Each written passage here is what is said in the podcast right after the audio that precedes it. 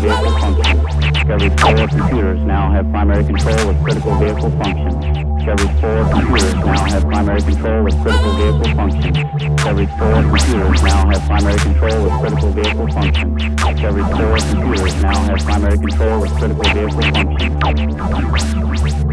Discovery's four computers now have primary control of critical vehicle functions. Discovery's four computers now have primary control of critical vehicle functions. Discovery's four computers now have primary control of critical vehicle functions. Discovery's four computers now have primary control of critical vehicle functions. Discovery's four computers now have primary control of critical vehicle functions. Discovery's four computers now have primary control of critical vehicle functions.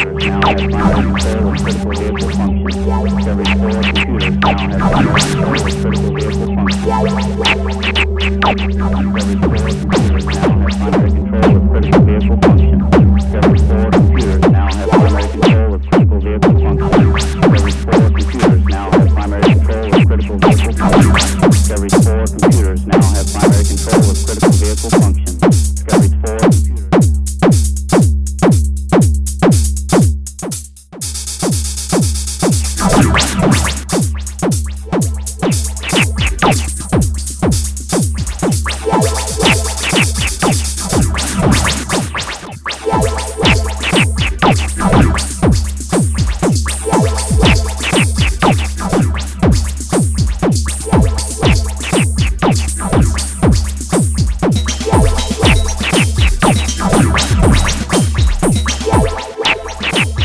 critical